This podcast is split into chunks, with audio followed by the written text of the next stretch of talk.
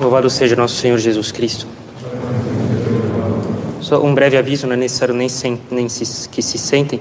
Sejam, sejam breves fora da capela. Não, a gente de fato pede para que se obedeça mesmo a, a orientação de não ficar conversando nos arredores da capela, nas varandas, na Galileia, é, em função ainda das, das diretrizes e orientações que ainda devem ser seguidas no que diz respeito à situação atual.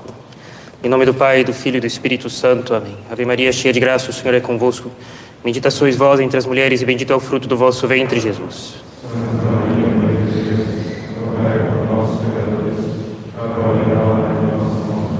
O Senhor das dores.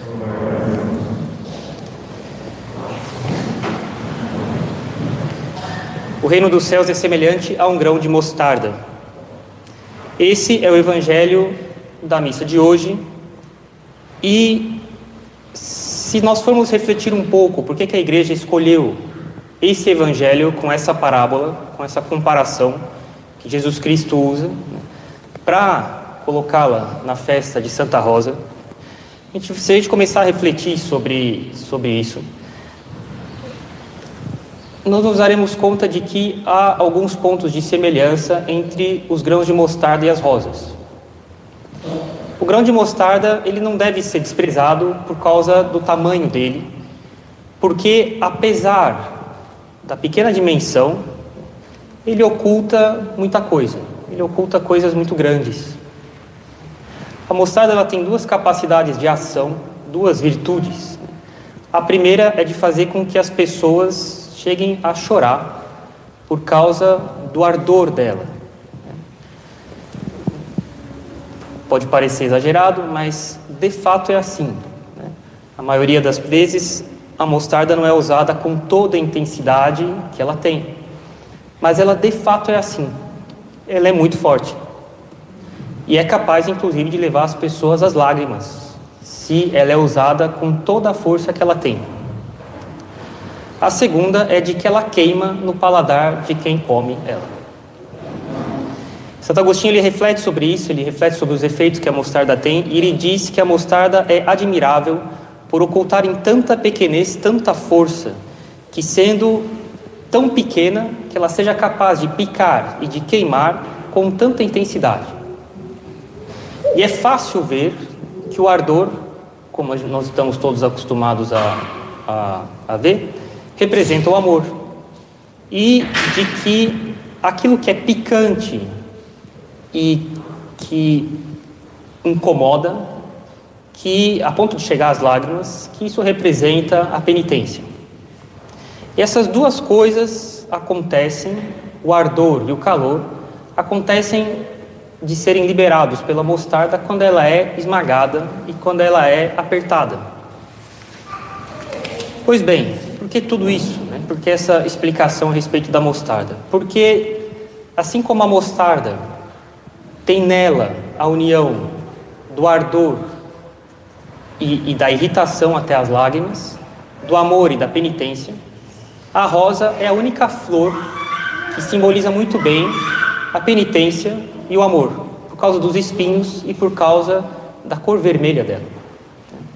Padre, por que o vermelho simboliza o amor? Porque dentre todas as cores, a cor vermelha é a mais intensa, é a que mais chama a atenção.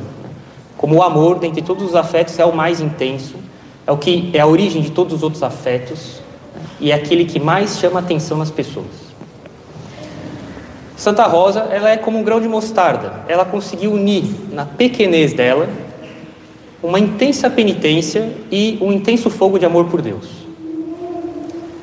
Desde pequena, ela sofria bastante.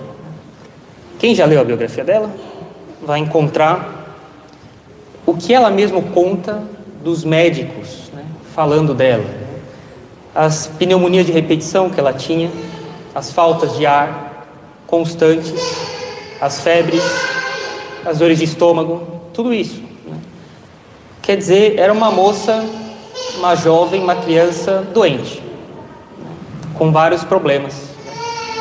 Bastante simples, não devia atrair nenhuma, humanamente falando, nenhuma admiração, mas escondia dentro dela um grande desejo de sofrer por Deus, desde pequena. gente sabe que ela teve que passar por algumas cirurgias um pouco incômodas, de tirar algumas coisas do nariz, alguns anexos, algumas coisas. Ela jamais derramou uma lágrima, apesar de sofrer bastante. Era uma pessoa que, de fato, tinha uma grande inclinação para a penitência, o que não quer dizer que era fácil para ela, mas ela queria muito sofrer por Deus. Ela, além das penitências que a natureza deu para ela, ela acrescentava por conta própria. Os padres tinham que, que moderar a, a intensidade das penitências que ela fazia. Mas o mais espantoso de tudo é que ela mesma temia que a intensidade dos sacrifícios e das penitências que ela, que ela fazia, que isso acabasse sendo visível, que as pessoas vissem nela, exteriormente, a fadiga, o cansaço, a, a, o prejuízo para a força física, e ela pediu para Deus para que isso não acontecesse. E Deus manteve a beleza física dela e, e o vigor físico dela, apesar de toda a penitência que ela fazia. E aqui ela também se assemelha à mostarda, que esconde debaixo da aparência muito mais do que parece. Ela chegava ao ponto de, se ela não jejuasse, ela passava mal. Às vezes ela estava doente, o médico deu para ela uma dieta de mais comida, para que ela pudesse se recuperar melhor. Ela começou a dieta e passou tão mal que o médico se viu obrigado a interromper a, a, a, comida né, que, que tinha prescrito para ela. E quando ela voltou a fazer jejum a pão e água, ela se recuperou. Esse é o grau da penitência, lógico, sobrenatural. Né?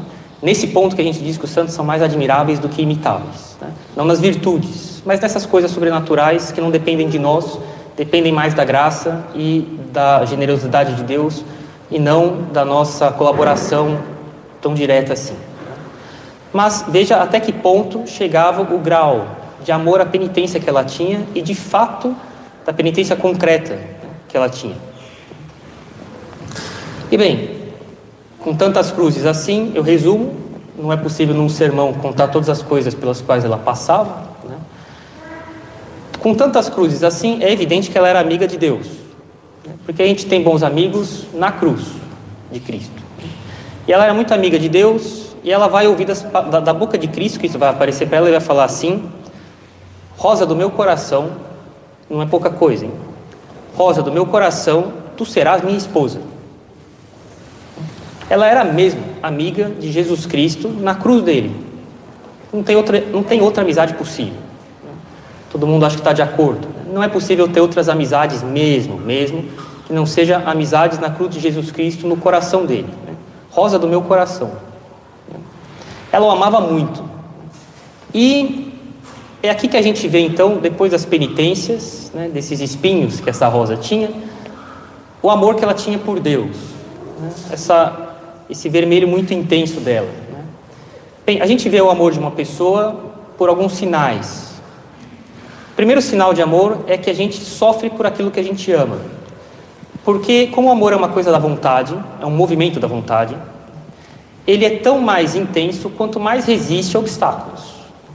E quanto mais a pessoa permanece unida àquilo que ela ama, na intenção da vontade dela, maior é esse amor que fixa a vontade diante das coisas que tendem a perturbar a união que essa pessoa tem com o que ela ama, o que diz respeito a desânimos, o que diz respeito a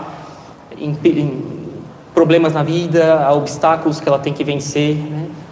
Tudo isso, essas determinações da vontade, só acontecem por causa do amor que fixa a vontade no bem. Né? Lembre-se, o que faz uma pessoa não pecar é amar muito. Tá? Nossa Senhora, os teólogos são bastante unânimes, são unânimes. Ela não pecava, não era só, entre aspas, por um privilégio excepcional de Deus, não era só porque ela nasceu sem pecado original, não é só porque Deus privou ela das tentações, ela nunca teve tentação, Nossa Senhora, né? nem do demônio, nem no mundo, nem da carne. Não é por uma providência particular de Deus. Tudo isso Adão e Eva tiveram e pecaram. Eles nasceram, eles foram criados sem pecado original. Não tinha pessoa para dar mau exemplo para eles. Né? Eles é, tinham uma providência bastante generosa de Deus. Né? Eles foram lá e fizeram um, pecado enorme. Né? O que faz com que a gente não peque é amar muito a Deus. É isso que fixa a nossa vontade. Tá? E a gente vê então que alguém ama muito a Deus quando permanece firme apesar das adversidades. Né? E é o caso dela. Apesar das muitas dores que ela tinha, das muitas, dos muitos sofrimentos que a natureza tinha, ela acrescentava mais por amor a Deus. Né? Isso sim é uma mulher de valor. Isso é uma mulher de valor, uma mulher forte. Né? Isso vale para os homens também. Né? Ela e cuidado, lógico, com essa ideia de sofrer por sofrer. Isso não é católico. O que faz a gente ser santo não é o fato de sofrer, é como a gente sofre. Como a gente sofre, com que estado de espírito. Pode ser um sofrimento relativamente pequeno, mas como a gente sofre. O segundo, o segundo efeito do amor é de ter gosto nas coisas de Deus, na comunicação com Deus. A gente ama muito alguém quando gosta de ficar perto dessa pessoa, pensa sempre nela, fala sempre dela. E era o que ela fazia com Jesus Cristo. Né? O amor é igual ao dinheiro, aumenta com o uso. Se a gente não usa, perde valor. O amor é assim. Ela passava horas rezando, horas, 12 horas, tá? São Martinho de Porres também era outro que passava 8 horas rezando, 10 horas rezando. Né? E, e, ela trabalhava, rezava 12 horas por dia, trabalhava 10, Santa Rosa, dormia duas horas e ainda, muitas vezes rezando assim. Né? É, ela de fato amava muito a Deus, sempre pensava nele, queria estar sempre junto dele. Né? Ela tinha uma devoção pela Eucaristia enorme, né? que também é muito compatível com a vida dela, porque são amigos aqueles que são semelhantes. Né? E assim como ela, por debaixo de uma aparência nada penitente e muito serena, ela tinha grande amor por Deus e muita penitência. As aparências escondiam bastante a intensidade de vida interior que ela tinha assim como a Eucaristia, que por debaixo das aparências de um simples pão esconde o Criador do mundo. Eles eram muito amigos porque eram muito semelhantes também nessas coisas. Ela passava muito tempo na Eucaristia, né, falando com o nosso Senhor. Né? Falava com Deus, pensava em Deus, ficava junto de Deus. Né? A terceira coisa que caracteriza o amor, o terceiro efeito, né, é que a gente fica muito ofendido quando quem a gente ama é ofendido. Ela desde pequena ficava extremamente desagradada quando as crianças cantavam músicas ruins, que ofendiam a Deus. Ela ficava bastante magoada. É, ela, ela também ficava, era uma época que o protestantismo estava se espalhando, né? ela ficava bastante preocupada com e, e, e, e machucada interiormente por causa das heresias, da, dos erros que se espalhavam no mundo. Ela ficava bastante, bastante machucada com isso. Depois, o último sinal que caracteriza o amor que o amor causa nas pessoas, né? é de desejar o impossível e de ter medo do impossível. Veja, dá um exemplo. Quando Jesus Cristo, que ama muito a salvação das almas, ele, pensa, ele fala assim: no fim dos tempos, se esses tempos não forem abreviados, se isso não fosse feito, até os eleitos se condenariam. Como é possível isso?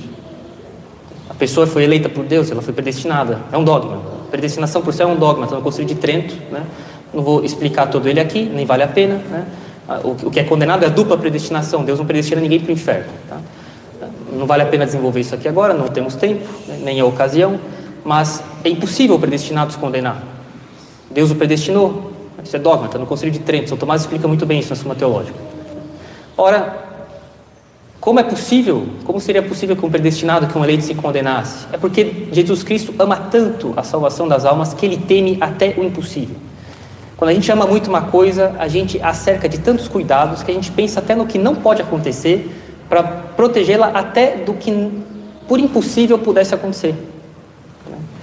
É assim que os pais protegem os filhos, até às vezes, às vezes a gente fala, nossa, que exagero, né? é porque ama muito. Né? Não estou dizendo que talvez não seja exagerado, mas é porque ama muito. Né? E ela, e Jesus Cristo, já vou falar dela, Jesus Cristo temia muito, vamos dizer assim, pelo amor que ele tem pelas almas, que por impossível se Deus não abreviasse o tempo, o, o final dos tempos, que até os eleitos se condenassem. Depois, quando a gente ama, a gente deseja coisas impossíveis, mas quem pensa na Eucaristia, mas será que não vê isso? É, é inacreditável que Deus tenha feito ele estar debaixo da aparência de pão. Mas isso é um negócio inacreditável. Mas é, que inteligência humana poderia imaginar uma coisa dessas? Qualquer um que não tem fé, pense, mas isso é impossível. Isso é completamente delirante. Pois é, mas Jesus Cristo, que ama muito a salvação das almas, desejou o impossível e ele que é onipotente foi e fez. Né? Bem, ela era igual. Né? Ela tinha também grandes desejos de coisas muito impossíveis. Né? Ela dizia: Isso é impossível. Né? Senhor, eu gostaria de amar o Senhor como o Senhor se ama. Ora, só Deus pode fazer isso. Né? Só Deus, com a vontade infinita, divina dele, pode se amar como ele se ama. Nenhuma criatura é capaz de fazer isso, nem concílio da graça. Sempre vai haver um grau de amor maior possível. Né? Bem, ela desejava isso. Ela queria, ela queria, se fosse possível, amar Jesus Cristo como ele se ama. E ela também, uma vez, bem, Jesus Cristo aparecia para ela, ela conversava com Jesus Cristo, uma vez ele demorou um pouco mais, né? E ela tinha medo de que ele a tivesse abandonado por outra. Como se fosse possível. Imagina, Jesus Cristo não faz isso, né? Quem ama deseja as coisas impossíveis e teme coisas que são impossíveis de acontecer por zelo. E assim era ela. Né? Ela conseguiu juntar o amor e a penitência nela, como as rosas têm, junto com o vermelho delas, os seus espinhos. Né? Bem, nós, coitados de nós, né? que Deus tenha piedade de nós e que a gente seja dócil em relação aos desígnios da providência dele, né? se deixando, pelo menos se a gente não é capaz de ser como uma rosa, como um grão de mostarda que se deixa esmagar pelos desígnios da providência que são muitas vezes bastante penosos, né? mas que são exatamente o que a gente precisa para que a gente solte né? mais amor por Deus, maior amor à penitência, que une a gente a Deus, porque purifica o amor e a penitência purificam nossa alma daquelas coisas que nos separam de Deus. Né? E que a gente, lógico, se baseia em Santa Rosa de, de Lima para não ter medo de amar mais a Deus, de confiar na providência, de fazer penitência, porque essas coisas, longe de darem uma vida infeliz para nós, é isso que faz a nossa vida ser feliz. Em nome do Pai, do Filho e do Espírito Santo. Amém.